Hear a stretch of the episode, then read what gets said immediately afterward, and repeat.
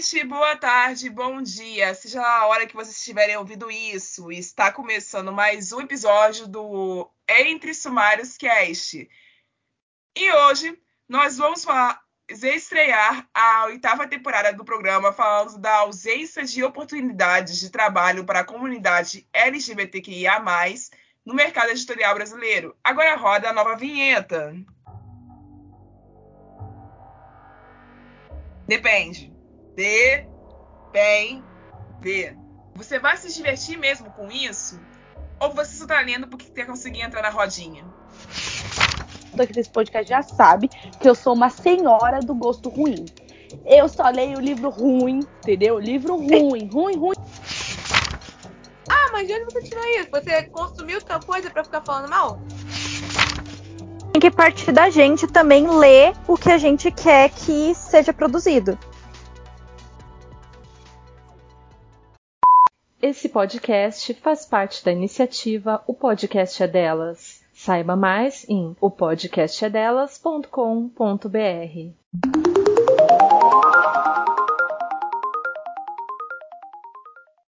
Olá, ouvintes regulares! E olá, novos ouvintes deste podcast. Já começo agradecendo muito a vocês que estão conosco desde o início e decidiram continuar com a gente mais uma temporada. Muitíssimo obrigada pela confiança, pela preferência e pela audiência de todos. E nos desculpe pelo transtorno, mas nós estamos trabalhando. Seguindo em frente, feliz mês do orgulho, povo animado! e nós estamos hoje aqui para fazer mais uma daquelas rodas de debate sobre um tema complicado. A gente faz isso aqui como rotina, então vocês já estão acostumados. E para ajudar a gente nessa, nós convidamos um time muito pesado. Então, eles irão se apresentar para vocês agora. Mai. Boa noite, gente. Eu sou Mayara Barros, eu sou carioca, sou demi-romântica e demi-assexual, sou autora independente, sou ilustradora e sou editora-chefe da revista Viz. Oi, gente, boa noite. Eu sou o Vicente Bernardo, sou autor, designer e ilustrador sergipano. Eu trabalho com diagramação de e-books e livros físicos também, faço capas, mas principalmente voltado para essa parte do design. E também sou autor independente. E eu acho que é isso. Obrigado pelo convite. Gente, eu sou a Maria, sou escritora de vários livros, todos com protagonismo LGBTQAP+. E também sou a CEO, vou começar a falar assim agora, do KD LGBT. do KD LGBT, sou, sou a fundadora e, e responsável, e irresponsável pelo KD LGBT, é, que é um portal de livros é, sobre literatura LGBTQAP+, né? E é isso. Tá tudo certo. Para quem não, não tá acostumado com essa voz carioca aqui, eu sou a Rayane, eu sou a fundadora, diretora, editora e roteirista do Entre Sumários Cast. É, eu também sou multitarefa, é um negócio em comum desse, desse time de hoje. E eu também sou escritora independente. Estou tentando publicar alguns livros aí, mas eles não importam hoje. Obrigada pela presença de todos vocês aqui. E eu quero relembrar aos ouvintes, assim, que sobre o que nós avisamos no nosso Instagram semanas atrás. Esse episódio é o primeiro de uma série de três episódios onde nós vamos estudar juntinhos e debater sobre as desigualdades internas no mercado editorial. E dentro dela nós iremos abordar três vertentes. A primeira, que é a da comunidade LGBTQIAP+, a segunda, que é a questão regional, nós vamos convidar escritores do Nordeste, do Norte, Sul, Sudeste para poder falar sobre isso, mas principalmente do Nordeste. E a racial, que vai ser a última, que provavelmente virá no final desse mês.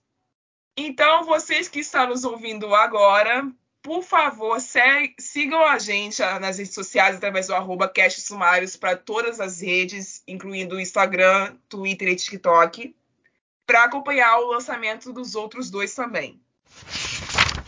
Então, conversa falando sobre, sobre o primeiro objetivo que nós esperamos cumprir durante este episódio, ou pelo menos começar.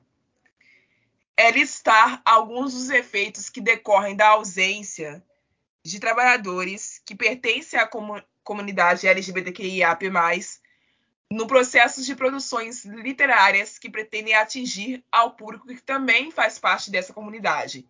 Então, eu vou abrir já para os meus convidados falarem sobre isso, mas eu vou começar dizendo que um dos efeitos mais corriqueiros que eu tenho notado é a aparição de representações que não representam ninguém.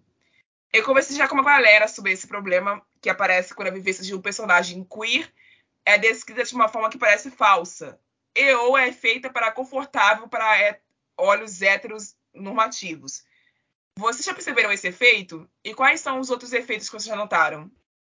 Uma boa parte desse, dessa problemática né, de não ter pessoas trabalhando no, no processo de criação, de editoração, de publicação de livros que fazem parte da comunidade LGBTQIAP+, é muito de falta de responsabilidade com o que está sendo lançado, sabe? Uma parte importante do processo de se tratar sobre representatividade é você ter uma sensibilidade com o que está sendo escrito, o que está sendo proposto na no livro, no que está sendo representado.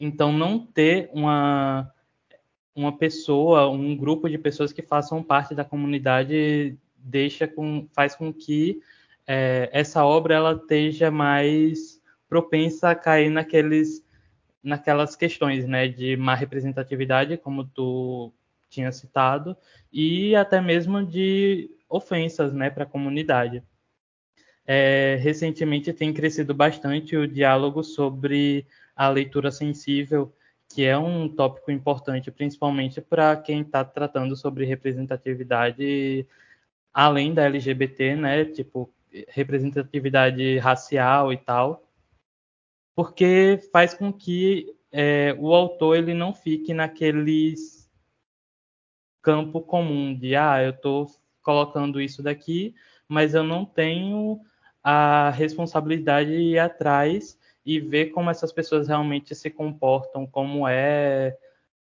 é como o que eu estou fazendo impacta na representação delas. Então, acho que um dos problemas de não ter uma pessoa LGBT, um grupo de pessoas é, da comunidade nesse processo é isso, cair muito no vai errar.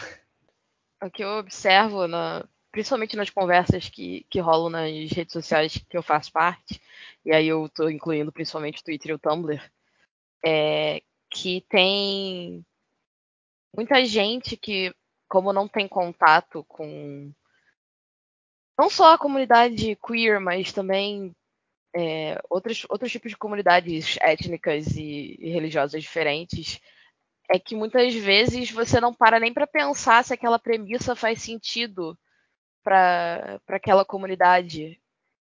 Então, acaba muitas vezes ficando com histórias rasas, porque você começou de um ponto de partida que naquela comunidade não é nenhuma questão. É, por exemplo, pensando na, na comunidade é, ACE, a, a questão, eu diria que a questão do, do sair do armário é uma questão que tá tão. É, digamos assim. A gente enfrenta tantas outras coisas que a, acho que a primeira coisa que a gente que eu vejo na comunidade é a aceitação pessoal, a aceitação própria. Antes de pensar se, se vai contar para alguém, se vai é, falar com, com a família, com os amigos sobre muitas vezes é, eu vejo mais esse desafio. E muitas vezes as, as histórias não não percebem que tipo a comunidade está que rolam outras conversas na, na comunidade porque não tem ninguém no processo de, de publicação para pegar esse tipo de coisa e aí acaba vazando tipo estereótipos e coisas que não fazem sentido para a comunidade estereótipo da galera esse que encontra um, um amor no, no final e fica curado. E eu odeio isso. Então, eu não sei se eu vou discordar, se eu vou concordar com os colegas, não sei. Mas, Mas é sempre tenho... bom ter, ter mais opiniões. Não, mas é que eu tenho uma visão muito, já muito, muito, sabe, sobre esse assunto, que é é, é óbvio que a gente precisa de mais pessoas LGBTQIAP+, de minorias no geral, por trás das coisas, né? Você Uhum. vai observar, eu estava vendo uma discussão hoje sobre Star, Star Wars, é, que está tendo um- um- uma, uma, coisa horrorosa acontecendo com a atriz que está fazendo uma vilã, né, no, no Obi-Wan, não tô por dentro, não vi ainda a, a- a série, mas está tendo aí ataques racistas é, contra essa, essa mulher. E eu vi um cara, tipo, muito tosco esse cara, né?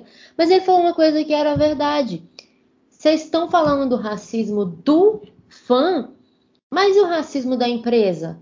Quem escreve a, a, a, a série, os episódios são homens brancos, quem dirige são pessoas brancas, a produção está na mão de pessoas brancas, o dinheiro, a massa do dinheiro está indo para a mão de pessoas brancas. Então, assim, para onde está indo o dinheiro, né? Então, o grande ponto dessa questão vai além da representação mal feita ou bem feita.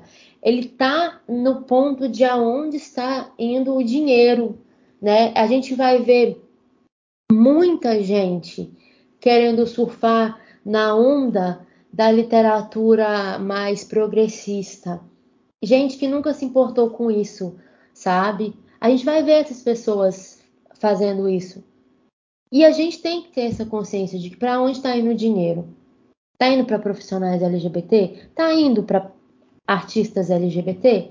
Ou está indo para a mão de grandes empresas, grandes corporações, grandes projetos? No mês do orgulho a gente começa a ver um monte de bandeirinha. Nesse ano tá até pouco. Tô vendo até pouco. Parece que não é lucrativo esse ano, não, gente. Mas ainda, ainda há tempo de mudarem. Mas. É, hoje, é só o segundo dia do mês. É, só o segundo É. dia do, dá tempo de mudar ainda. Mas eu vejo muito essa. é, é, porque eles sabem que a gente vê um negócio colorido, a gente vai e compra, gente. Nós é besta. Nós vê um arco-íris, nós compra. Nós vê a Havaiana de arco-íris, nós compra. Nós é, nós é besta, porque nós gosta do negócio. Nós gosta de falar, entendeu? De mostrar que a gente é, que a gente tem orgulho de ser uma pessoa LGBT. Só que o negócio é que a grana tá indo para grandes corporações. E quem está por trás não são pessoas LGBT, não são pessoas negras, não são pessoas de outras minorias. São homens cisgêneros brancos. Então, primeiramente, esse é o ponto. Agora, como isso é- é- estraga a representação, a resposta está aí. né? Não tem como um cara branco, um homem branco cisgênero, escrever uma boa vilã negra, mulher, em qualquer universo. Não tem como esse cara escrever assim. Ele pode escrever, mas eu sinceramente conheço um total de zero roteiristas homens brancos cis que conseguiram escrever boas personagens negras em qualquer cenário. Se vocês tiverem, me apresenta e não vale ter consultoria, tá? Bom, É. eu até posso arriscar dizer algumas, mas eu tenho. Eu acho que sou suspeita. Porque se você for olhar, você olhar na produção, quem é, entendeu? É, Uhum. Eu gosto muito de Doctor Who, por exemplo, mas você. Nossa, é um desastre. Eu sou fã do Russell T. Davis, mas a, apresenta- a maneira como ele trabalha personagens negras no, no- a- em Doctor Who é, é triste, né? no- nas primeiras temporadas. Depois o, o Stephen Moffat, que é o, foi o outro showrunner da série, meu Deus, o que, que ele faz com a Bill, Ga- é, com a Bill Gates? com a Bill Potts. Bill Gates, coitada, quem dera. Que, ela faz, que ele faz com a Bill Potts é horrível, gente. Os caras não sabem escrever. Gente que não seja homem branco. Não sabe. Isso que é a verdade.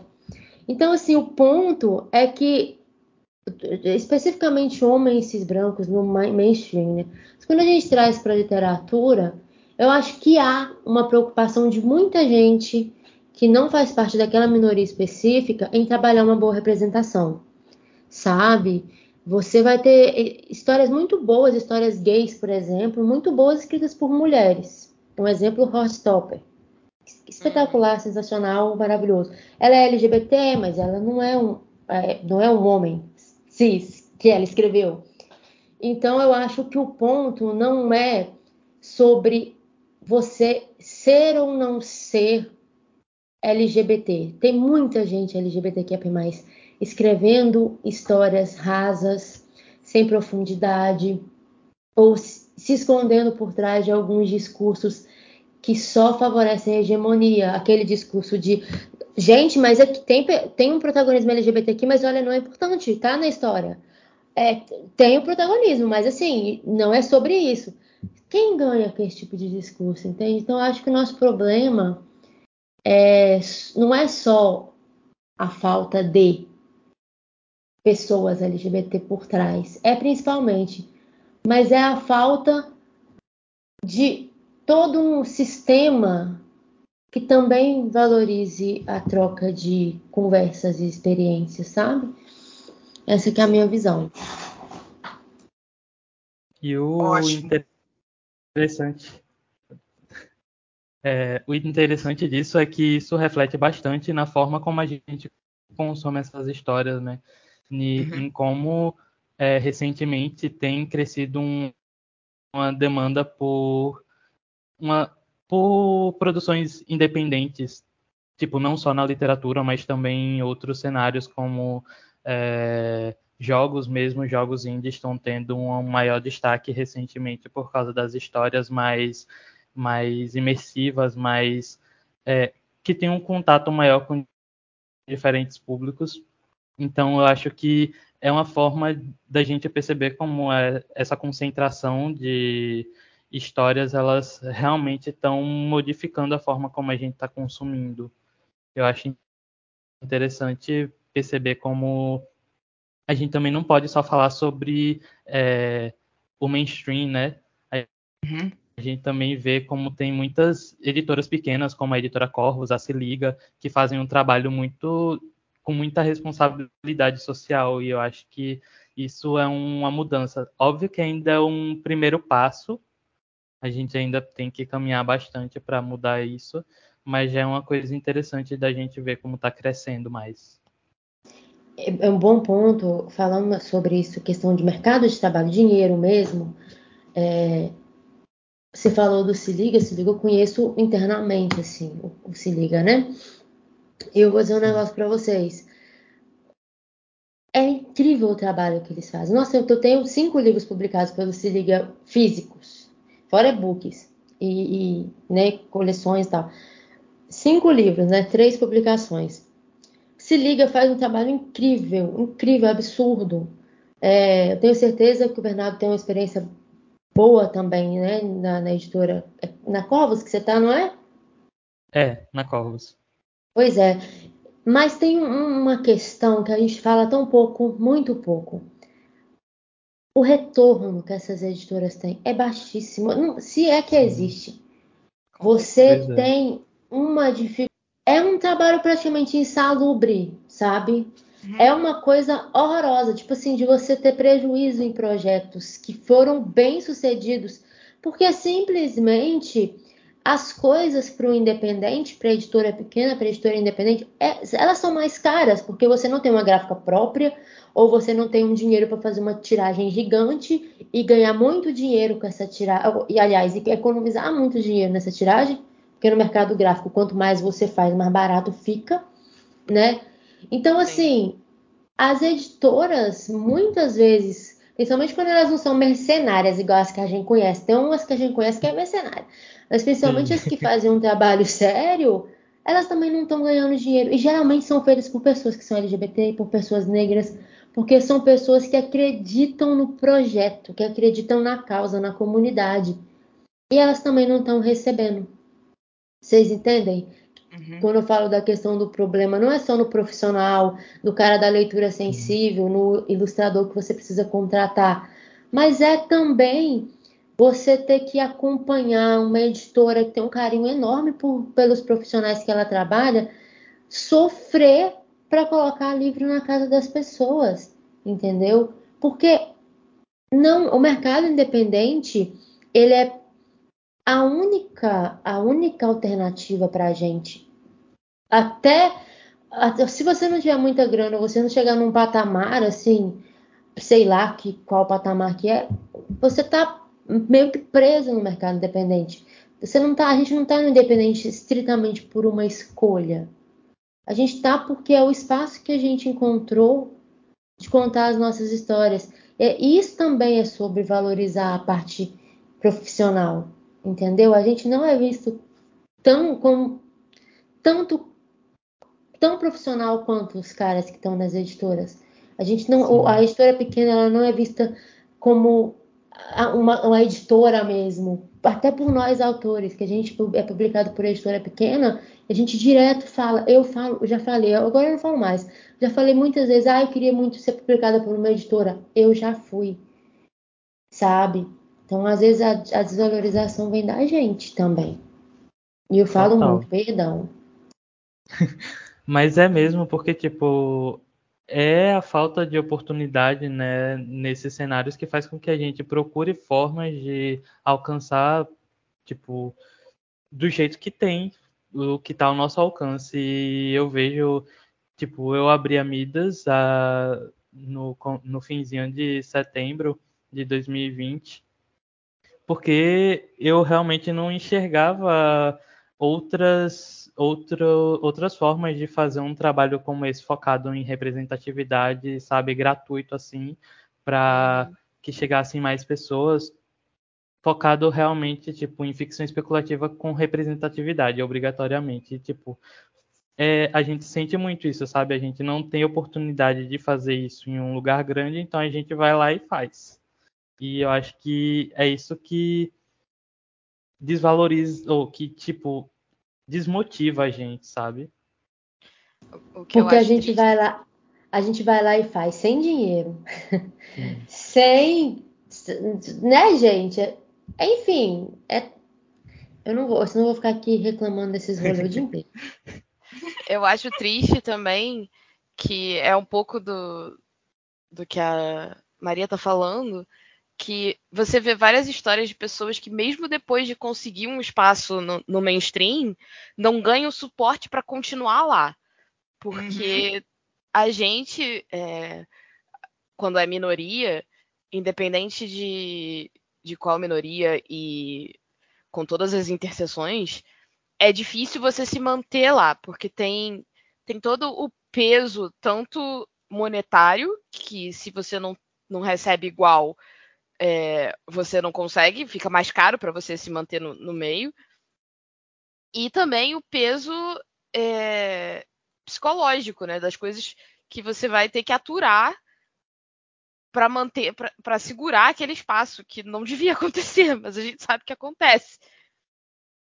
Então, tipo, é a falta de suporte, tanto monetária quanto é, apoio emocional e, e, psicológico mesmo, que muitas vezes até quem consegue chegar nesse espaço acaba sendo é, obrigado a sair, porque não, não tem como. Vou contar um negócio para vocês. Eu, aliás, eu vou propor um negócio para vocês. Observem muito atentamente como estão aqueles autores que vocês admiram muito, os nacionais, sabe? Acompanhe eles no Twitter, do que, o que, que eles estão falando. Você vai ver gente gigante. Você olha e fala: Meu Deus, essa pessoa é uhum. é enorme. Falando sobre cada dificuldade que não deveria acontecer. Assim, você, a gente vê os autores nacionais. Eu vou falar mais dos LGBT que eu conheço, né? Porque eu conheço só LGBT na minha vida. É, a gente vê esses caras chegando na editora grande e você vê aquele marketing maravilhoso. É, TikTok, ações, brindes, né? você vai ver o cara pagou do próprio bolso, igual o independente faz. Então, também tem isso, a desvalorização do profissional. Aqui no Brasil, não existe uma cultura de. Tá, acho que está começando talvez a existir, mas ainda não existe uma cultura de acreditar, confiar no autor. De pegar um autor e trabalhar a carreira do autor. Uhum. Aqui as uhum. coisas são por livro. Ah, um livro, esse livro aqui vai ser um sucesso. Ah, esse autor que tem uma fanbase, esse autor que tem um livro que bombou na Amazon, vamos publicá-lo. Não tem um investimento na carreira do autor, sabe? Não tem um trabalho na carreira do autor. As editoras não, as editoras não fazem isso assim. Se faz, se alguma editora faz, eu não conheço ainda. Então, eu acho que tem tem, são muitas questões, assim, se você for falar de mercado, de trabalho, de partes profissionais dentro do mercado é, editorial, que a gente fica aqui o dia inteiro. E, e, como eu não posso ficar conversando a noite inteira, infelizmente, eu vou migrar para a segunda parte. É, o segundo e o terceiro objetivos dessa roda são as questões onde a ausência dessa inclusão fica mais escancarada e como isso é percebido pelos leitores mesmo depois da publicação e aí vocês fiquem à vontade para falar tanto como pessoas que já estão dentro de editoras ou quanto leitores. É, e a última é, seria o porquê as pequenas mudanças não bastam, que era o gancho que eu ia falar no final, mas que a Maria já começou. Então, se vocês quiserem continuar falando sobre o, o porquê que o fato de existirem editoras pequenas com editais exclusivos para pessoas LGBTQIA+, como a Triqueta, a Corvos, a Égua Literária e etc., não conseguem é, suprir esse vazio, esse gap. É muito também para a questão rentável, porque eles não recebem o suficiente, acabam tomando prejuízo nas, nos seus orçamentos, mas também existem outras questões. Então eu queria ouvir mais você sobre isso, sobre essas duas coisas agora. É, eu acho que o escritor nacional, principalmente, que é o meu lugar de fala, eu acho que o escritor nacional está acostumado a ser desvalorizado. A gente não é acostumado a ser mimado, sabe? A gente vê histórias de autores internacionais recebendo pagamento antes é, antes do livro ser lançado, antes de ele terminar de escrever. E essa não é a realidade aqui, sabe? Muitos escritores, eles têm receio de publicar. E eu falo isso como uma pessoa que começou uma revista independente do zero. E no nosso primeiro edital a gente recebeu cinco submissões. E, tipo, é uma submissão gratuita que seria pago o trabalho. Então, tipo, não óbvio que também a gente estava começando, mas ainda assim foi tipo teve um alcance e a nossa bolha no Twitter principalmente é de autores LGBTs, então faz a gente pensar por que esses autores não estão chegando na gente. E é simples, né? A gente não está realmente acostumado com ter uma atenção para ser divulgado. Então, acho que é, isso faz muito um papel estrutural né, da, do mercado de mercado literário, que também é um problema presente no, no marketing em si. Tipo, quando um livro ele faz sucesso, geralmente todas as editoras que falam sobre esse assunto, eles querem livros semelhantes a isso. É, aconteceu com Crepúsculo, aconteceu com Maze Runner, aconteceu com Jogos Vorazes, o, a bomba do IA é, distópico. E hoje em dia a gente vê que tipo as editoras estão procurando é, esse IA com autores LGBTs. E e a LGBT com representatividade, mas a gente não está acostumado com isso, a gente não está acostumado com ter esse contato é, com editoras, com revistas. Então, acho que um problema muito grande é essa desvalorização do autor também. Começa, tipo, não começa só com o autor, óbvio, mas tipo, sem o autor não tem livro partindo daí. Também da mesma forma que sem o diagramador não tem livro, sem o revisor não tem livro. É complicado isso, porque realmente a gente percebe que isso interfere muito na questão da representatividade. Eu acho, é, assim, sinceramente, que. Eu vou falar um negócio pra vocês, isso aí é muito verdade. Quando eu eu, a gente publicou Cartas para Luísa, a gente publicou Amor Entre Garotas, né? Eu publiquei o Cartas para Luísa na coleção, foi um financiamento coletivo. Eu simplesmente não processei a informação de que eu iria receber por aquilo. Eu só trabalhei para divulgar o livro, para bater as metas e pronto. O livro, o financiamento foi um sucesso perfeito, conseguimos tudo. Aí um dia a Tati Machado chegou pra mim e falou: Ah, não sei o quê, o pagamento dos royalties. Eu falei: Que, que royalties, Tati? De cartas pra Luísa? Falei: Que royalties de cartas pra Luísa, Tati? Você vai receber os royalties do livro, Maria. Você tá doida? Gente, eu comecei a chorar. É sério, eu dei uma crise de choro interminável, porque eu ia receber dinheiro pelo meu. Gente, não é brincadeira, isso em 2020. 2020. Eu tava recebendo pela primeira vez um dinheiro mesmo. Tipo, não, é, não foi muito, gente. É óbvio que não foi, que a gente sabe, mercado independente. Mas sabe, quando você recebe aquele dinheiro que você fala, gente, eu consigo comprar alguma coisa com isso aqui. Fui lá, comprei um monte de camisa de banda, e não comprei outra. E, inclusive, tô precisando comprar umas novas, porque eu tô, a minha está velha, já tá desfazendo. Mas, cara, eu lembro de ter chorado, então isso que o Bernardo falou é muito real. A gente não é, a gente não tá acostumado a ser valorizado. A gente não tá acostumado a ser valorizado por ninguém. Porque a gente tem um movimento lindo, lindo dois movimentos lindos, né? Aliás, vários movimentos lindos, mas assim, a gente tem o um movimento do, do, tipo do Cadê LGBT e de outras iniciativas que estão falando de livros LGBT. É, a gente perdeu, infelizmente, né, o Afro Literária que falava de livros negros, mas tem outras iniciativas. Tem o Divulga Nacional, por exemplo, que fala de livros nacionais, mas eu sinto que tem uma tendência de categorizar a gente. Então, só indicam a gente quando é para falar de livro independente? Nunca é. indicam é. a gente quando não é para falar de independente ou LGBT, ou, não, não nessas iniciativas que é o objetivo delas. Óbvio que se eu for falar de livro no cadê LGBT, vai ser LGBT, né? Óbvio. Mas aí criou-se uma coisa de tipo assim: ah, é meio que dá uma chance para esse autor, dá uma chance para essa história, como se a gente estivesse lá de joelhos implorando para alguém ler a gente como se a gente fosse coitado. Isso é parte da desvalorização. Muita gente fala que desvalorizar o trabalho do escritor é colocar livro de graça. Não, isso é estratégia de marketing. E dá Sim. muito bem sucedida se você souber trabalhar com ela. Mas muitos não sabem. Agora, desvalorizar o nosso trabalho é você abrir uma lista de indicação de livro.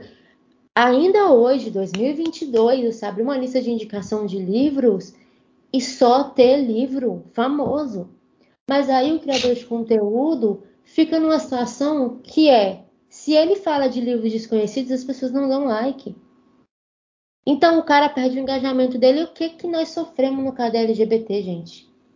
Cadê cara, LGBT eu... perdeu o engajamento absurdamente, porque a gente sempre falou de, de, de livro independente. Eu percebo isso muito, muito nítido quando eu convido pessoas que têm. pessoas, escritores, tá? com, com públicos menores, com livros que são recentemente até publicados, para fazer episódios aqui. É, é muito raro eu conseguir alta audiência quando eu convido essas pessoas.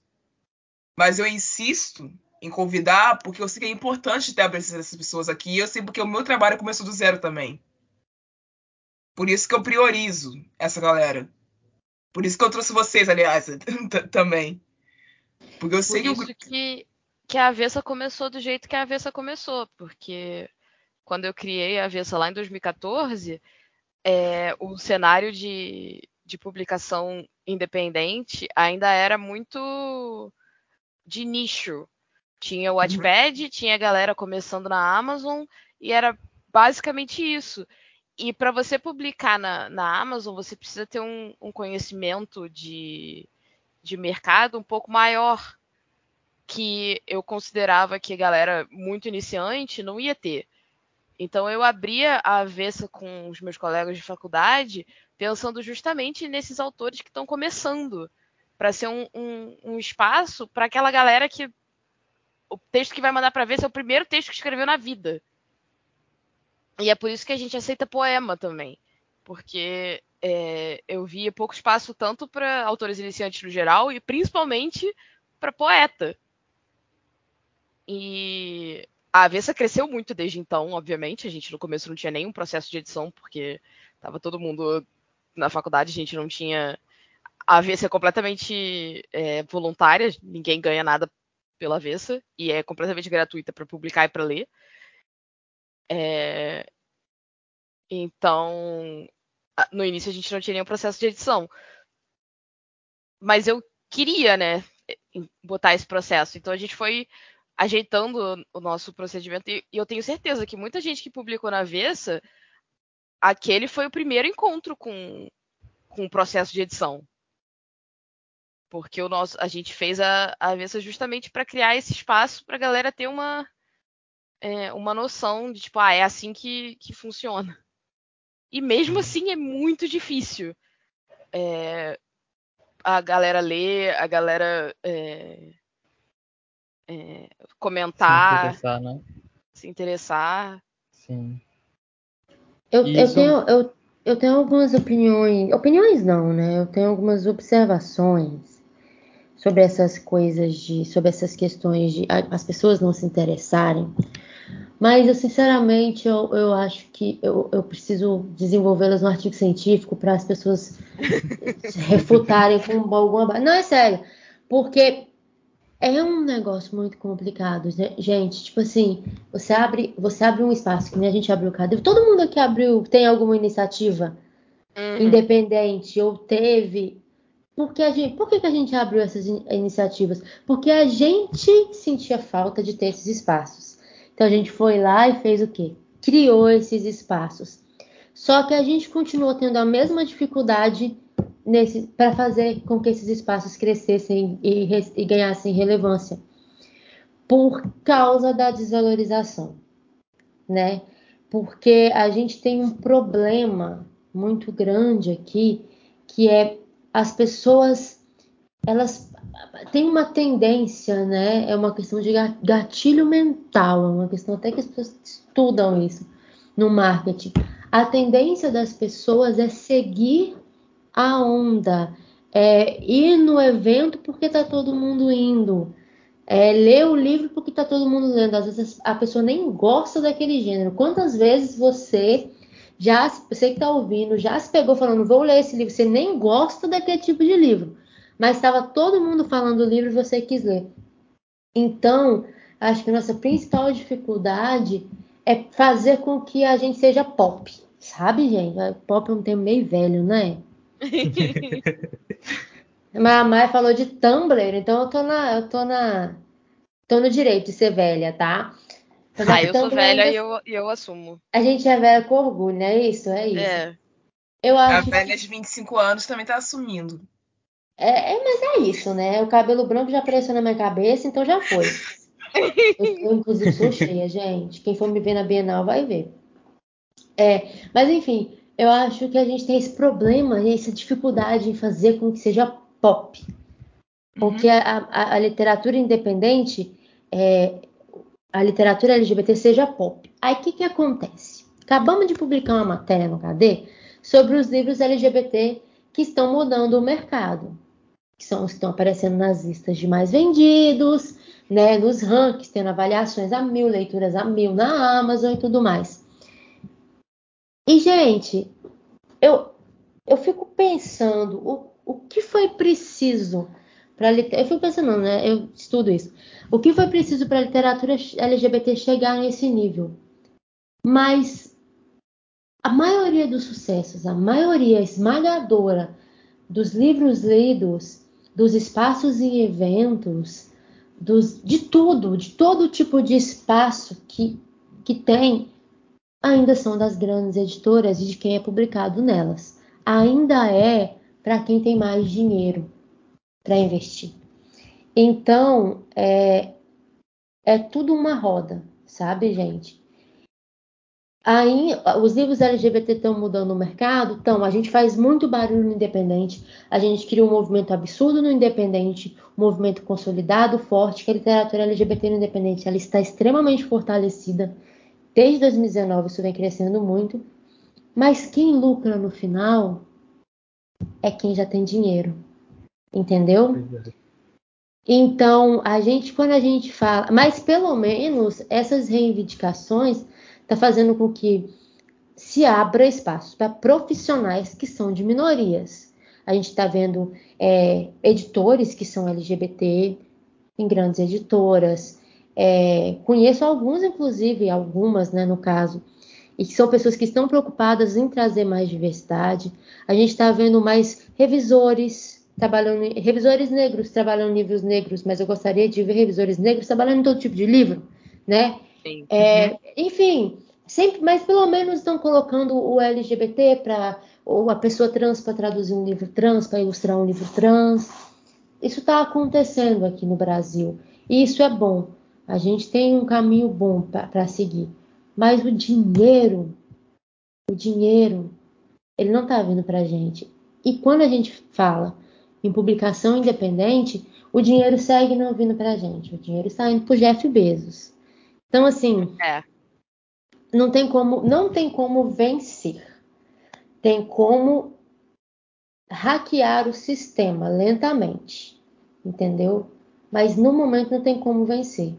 Então, essas reivindicações são importantes, são, mas elas são muito maiores do que a gente está preocupado com que o autor independente está errando ou deixando de errar na história dele. É muito mais sobre quem está recebendo o nosso dinheiro, sabe? Eu acho que é sobre isso. Bom, ouvintes, nós fizemos uma, uma pesquisa literária, como nós fizemos em vários episódios que a gente movimenta aqui dentro desse podcast, sobre o tema do episódio de hoje. Então, a gente perguntou para os leitores primeiro se eles achavam que fazia diferença que pessoas LGBT, LGBTQIA+, estivessem inclusas em todo o processo de publicação de um livro direcionado também a esta comunidade. E foi 100% de sim, com 70 pessoas votando.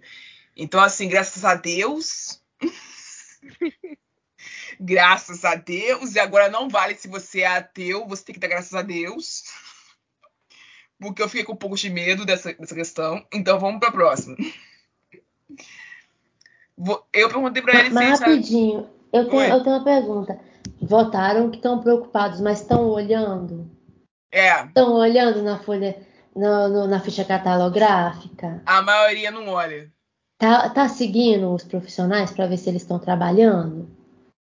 Porque o que eu tô vendo de profissional que não tá tendo dinheiro para viver, de ilustrador, revisor, leitor sensível, leitor crítico, a galera não tá tendo, tá vindo gente desesperada na internet, por favor, contratem o meu serviço.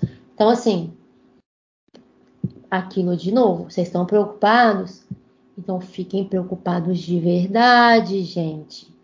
A preocupação, essa preocupação de Twitter, de ser bonitinho no Twitter, votar certo no Twitter, ela não é o bastante. Mas que bom que pelo menos no Twitter vocês estão preocupadas, né? Vamos ver. Pelo menos isso. Pois é. Menos isso.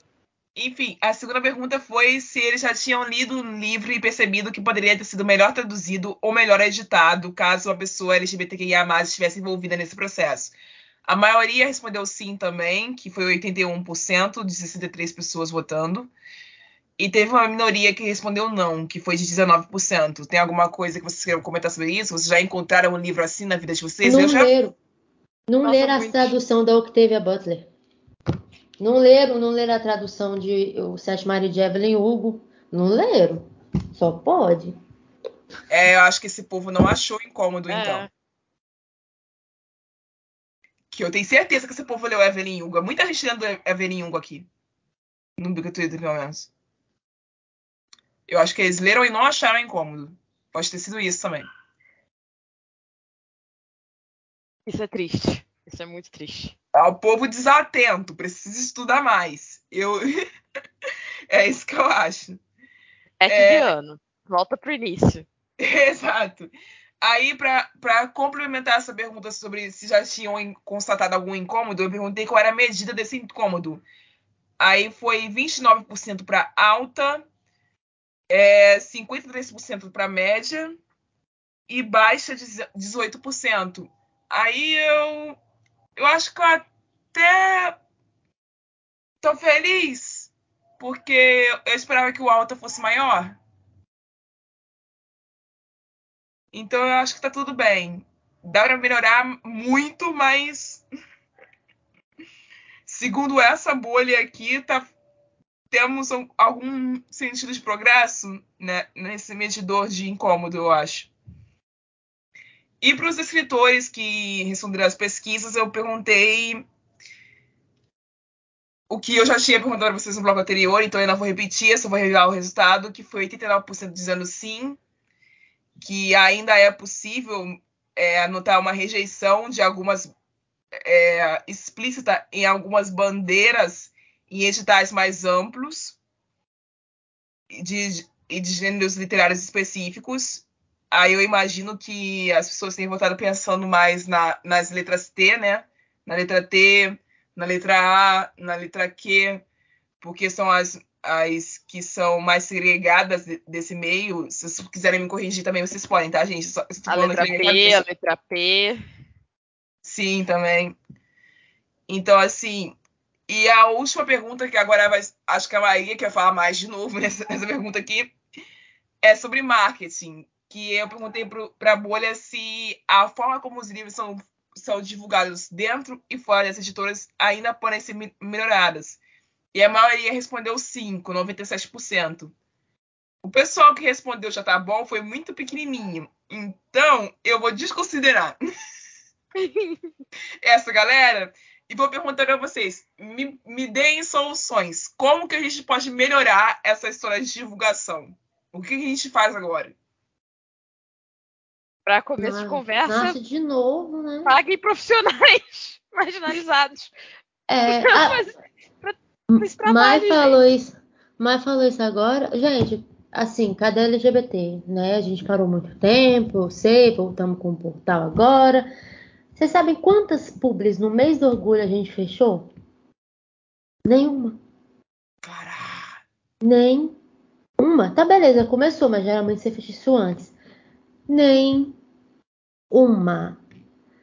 Se eu contasse para vocês que a gente é a gente é, já foi muitas vezes ignorado por editoras, de editora não colocar a gente no mailing para receber ou para ficar sabendo de lançamentos LGBT.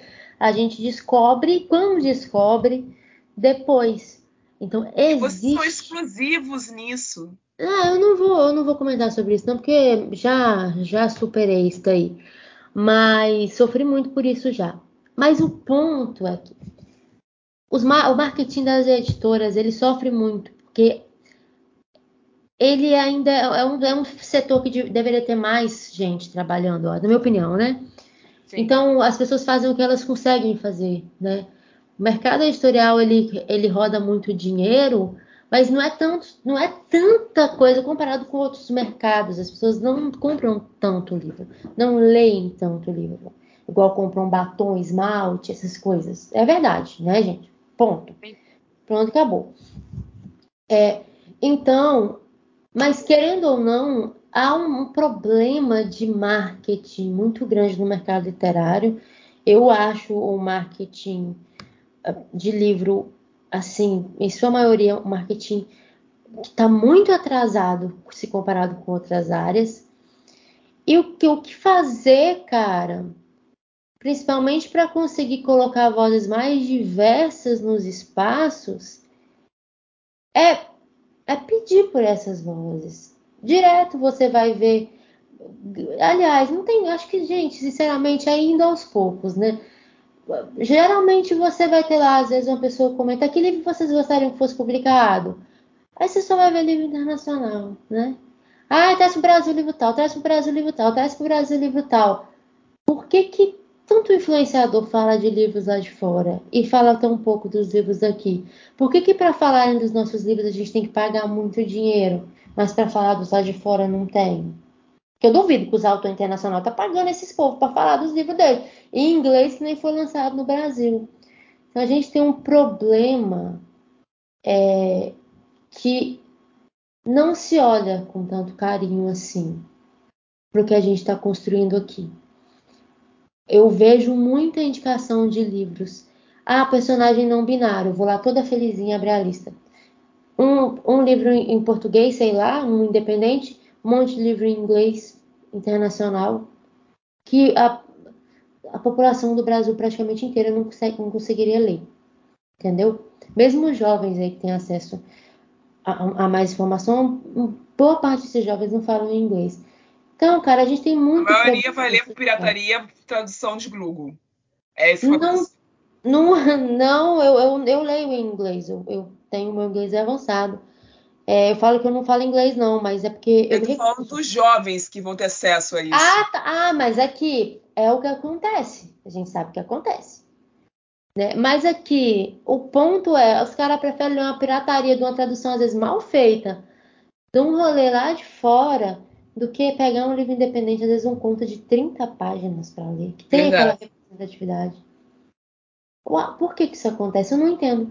Por que, que isso acontece?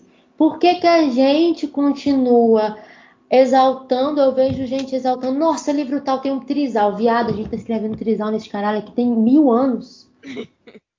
Ai, tem personagem aromântico. Gente, pelo amor de Deus, tem coletânea de, de livro independente aromântico, assexual. Uhum. É, pan, Cara, tem um monte de negócio sendo feito no Brasil por quê? Porque nós não temos dinheiro para pagar uma, uma capa espetacular? Porque a gente não tem dinheiro para fazer um marketing espetacular? Às vezes você vai olhar o perfil do autor lá de fora, o cara tem 3 mil seguidores, gente. O cara também não é um cara famoso. Então por que, que a história dessa, dessa galera é mais importante? Cara, eu já escrevi histórias de tanto, de tanto tipo. Eu tenho história de super-herói, eu tenho história de fan... fantasma, eu tenho. Fantasma, tem história de fantasma? Devo ter. Robô, viagem no tempo, é, fantasia, romance, comédia, tudo quanto é história. Eu, eu sozinha tenho um monte de história que eu vejo as pessoas procurando ou indicando livros lá de fora. Eu fico. É uma coisa muito frustrante. Então, quando a gente fala de valorização do profissional, a gente fala mais uma vez: para onde está indo o seu tempo, a sua divulgação, o seu dinheiro, a sua atenção? A gente está produzindo essas histórias aqui. A gente está produzindo boas histórias aqui. Por que, que não está vindo para a gente? Eu estou falando de mim, até vem para mim, né? Porque eu consegui construir um, um, público muito bacana já. Mas a maioria não consegue e fica frustrado. E o Twitter vira uma guerra de, de frustração, e de inveja, e de shade, de hate, porque as pessoas estão infelizes porque não tem espaço pra gente. Mas tem espaço para um monte de coisa lá de fora. Então vamos pensar um pouquinho nisso também. Sabe? Desabafei. Como Maria sempre, todo podcast. Passo.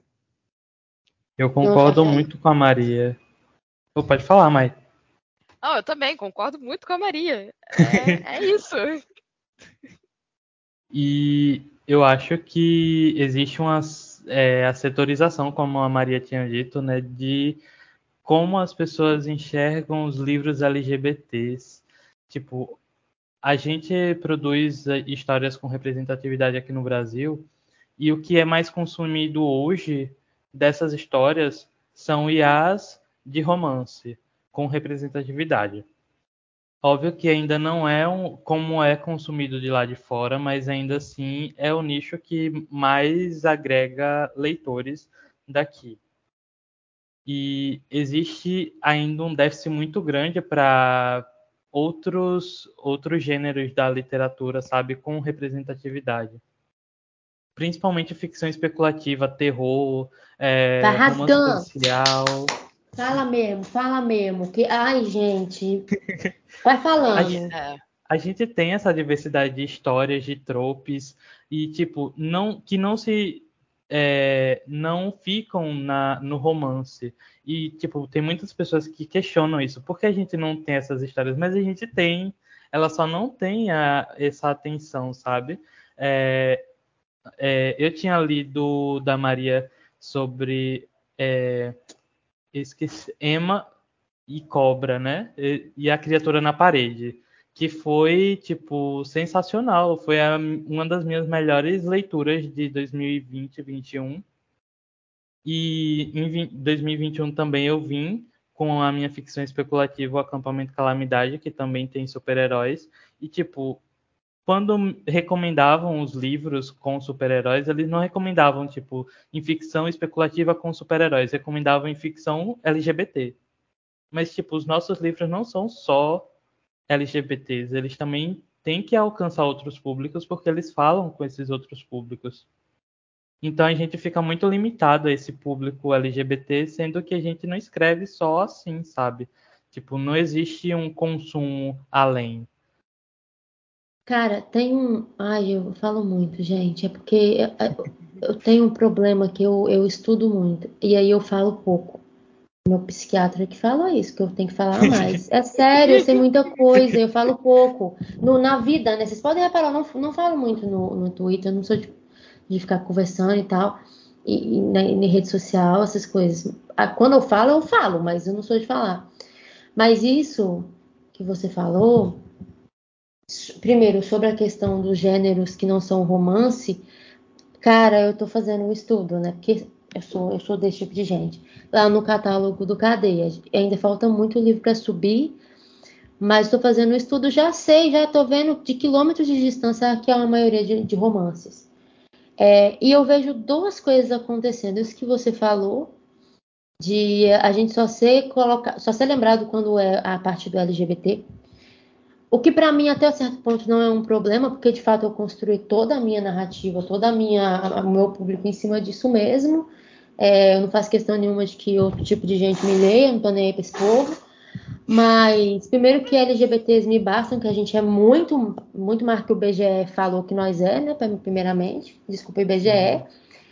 Mas, cara, eu vejo esse fenômeno, sabe? Da gente só ser lembrado nisso, e isso cansa. Só que eu vejo um outro fenômeno acontecendo também, que isso isso cansa tanto que a gente começa a falar assim: tem LGBT, mas isso não é importante. É, é importante. É importante. Se não fosse importante ter o caralho do personagem LGBT lá, pra que, que você vai botar o personagem LGBT lá?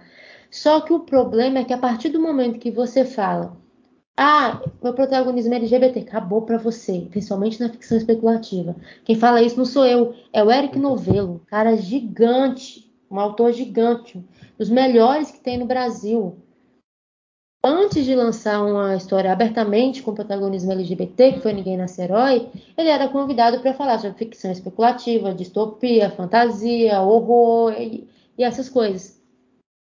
A partir do momento que que Ninguém Nasce Herói passou a ser conhecida como uma distopia LGBT, uma distopia com muito personagem LGBT, ele passou a ser chamado só para falar sobre questões LGBT, sobre personagens LGBT, histórias LGBT. Então, a gente tem esse problema. Só que a gente não pode reagir a esse problema diminuindo a importância da existência de pessoas LGBT nas nossas histórias. Porque isso é importante para mim. Eu ainda procuro migalhas de personagem LGBT em ficção especulativa, em fantasia, né, que é o que eu gosto.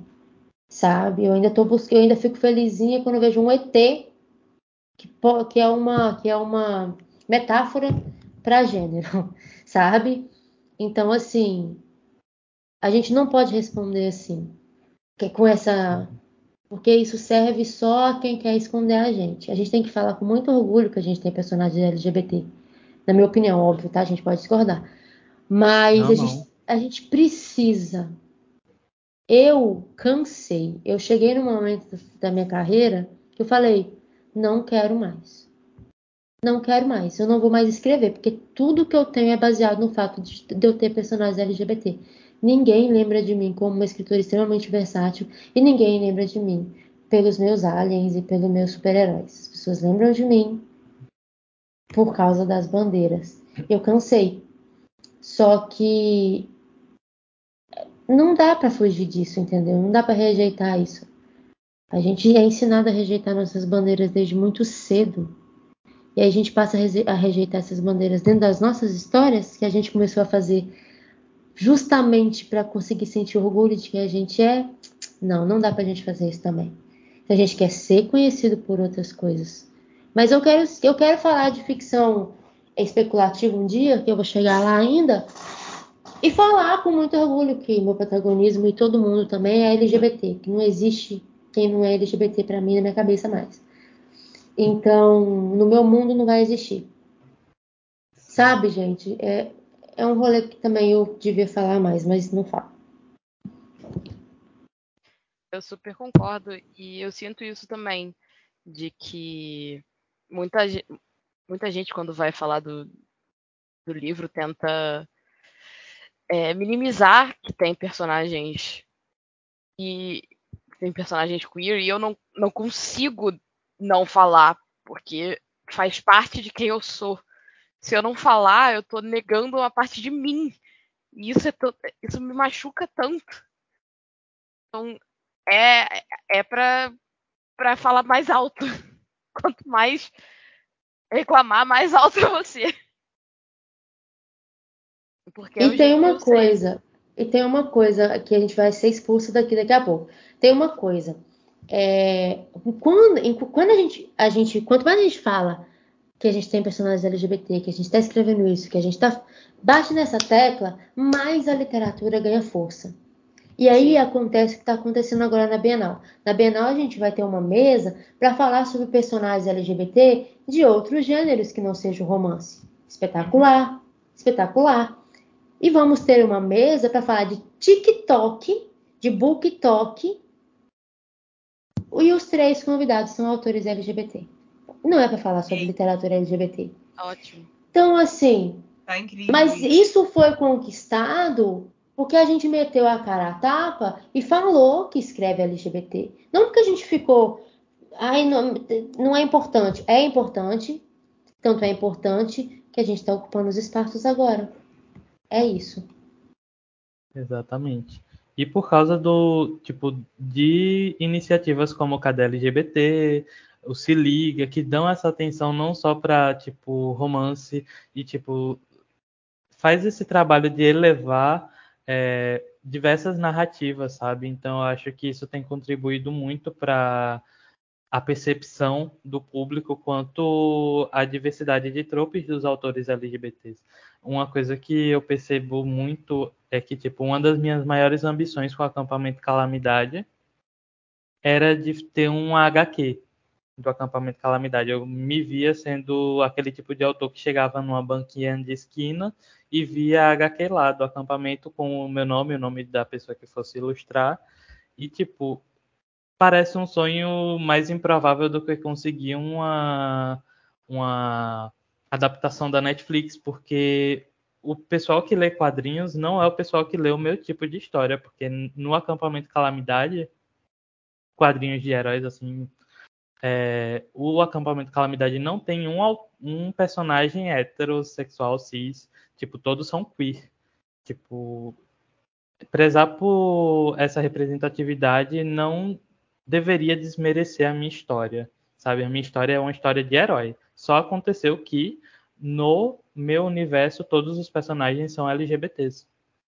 E eu percebo muito essa desvalorização. É uma desvalorização. É, essa, é- a gente está falando sobre isso aqui, né? Desvalorização em várias esferas. Infelizmente acontece. E eu sinto isso também. Eu sinto que se eu falo que eu, com muito orgulho que a minha coleção tem personagens bissexuais, porque eu não tenho como divulgar a coleção diferente, a coleção em si. Porque, gente, é o que, que une os livros são o protagonismo bissexual. Ponto. Se eu divulgo assim, eu recebo crítica porque tá usando a, a bandeira. Beleza. Não posso usar o meu próprio símbolo, então tá. Né? Não vou responder do jeito que eu gostaria, não.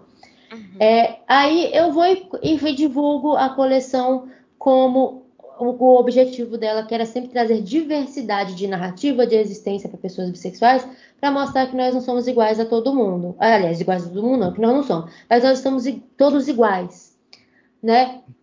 E aí, e aí parece que ninguém escuta, sabe? Tipo assim, beleza, o- os leitores escutam, as pessoas que me leem escutam. Essas pessoas eu não tô falando delas. Mas eu tô falando dos, dos colegas, sabe? Dos colegas, dos nossos colegas autores, dos nossos colegas profissionais do livro. Eles. Não, não há essa, essa. Quando a gente escreve sobre minoria, a gente tá preso a isso. não adianta, a gente fica preso a isso. E não, eu não acho saudável tentar se libertar disso. A gente está preso nisso, a gente leva isso junto com a gente. Entendeu? Porque eu acho que não dá. Não estamos num momento de adaptar narrativas, principalmente a narrativa que a gente, que a gente usa para vender o nosso livro, sabe? E eu acho que a gente está sendo obrigado a isso muitas vezes. Eu estou ouvindo demais esse discurso de que, ai, tem LGBT, mas não é importante. Não é o que o público quer. O público não quer história de descoberta. Eu quero. De gente velha se descobrindo, que é o pois que eu tô é. passando no meu momento, de Sim. questões internas, como a, a Mai trouxe aqui no começo. Eu quero. Uai, quem falou que não quero? Eu quero, quero que fale sobre religião. Poucos livros falam sobre relação com religião, não acho. Eu quero histórias que não sejam AE, porque eu não sou mais nova, tô velha. Eu quero história de ficção científica, tá faltando muita história ainda. Tá faltando muita história. E eu posso escrever uma história de ficção científica no espaço com um idoso se entendendo com uma pessoa não binária. Nada me impede. Entendeu? E essa história vai ser extremamente LGBT, muito LGBT. Mas vai ser muito ficção científica também. Uma coisa não tem que eliminar a outra. Personagem hétero nunca, nunca tirou o mérito de um gênero literário, de uma história dentro de um gênero literário. Aí a gente que quer quando... diminuir, a gente quer diminuir os nossos personagens LGBT porque a gente tem medo de, de, deles tirarem o nosso mérito, o nosso foco. Que é isso, gente. Acho que quando eu for falar de livro que não tem personagem queer, eu vou chamar de, de literatura não queer. tá ótimo. Literatura chata, literatura ultrapassada. Exato. Literatura que ficou nos anos 2000 para trás. Assim que eu vou chamar. É isso, pessoal. Muito obrigada a todos que ouviram até aqui. Eu espero que vocês tenham gostado desse resultado. Eu vejo vocês na próxima. Até lá e tchau!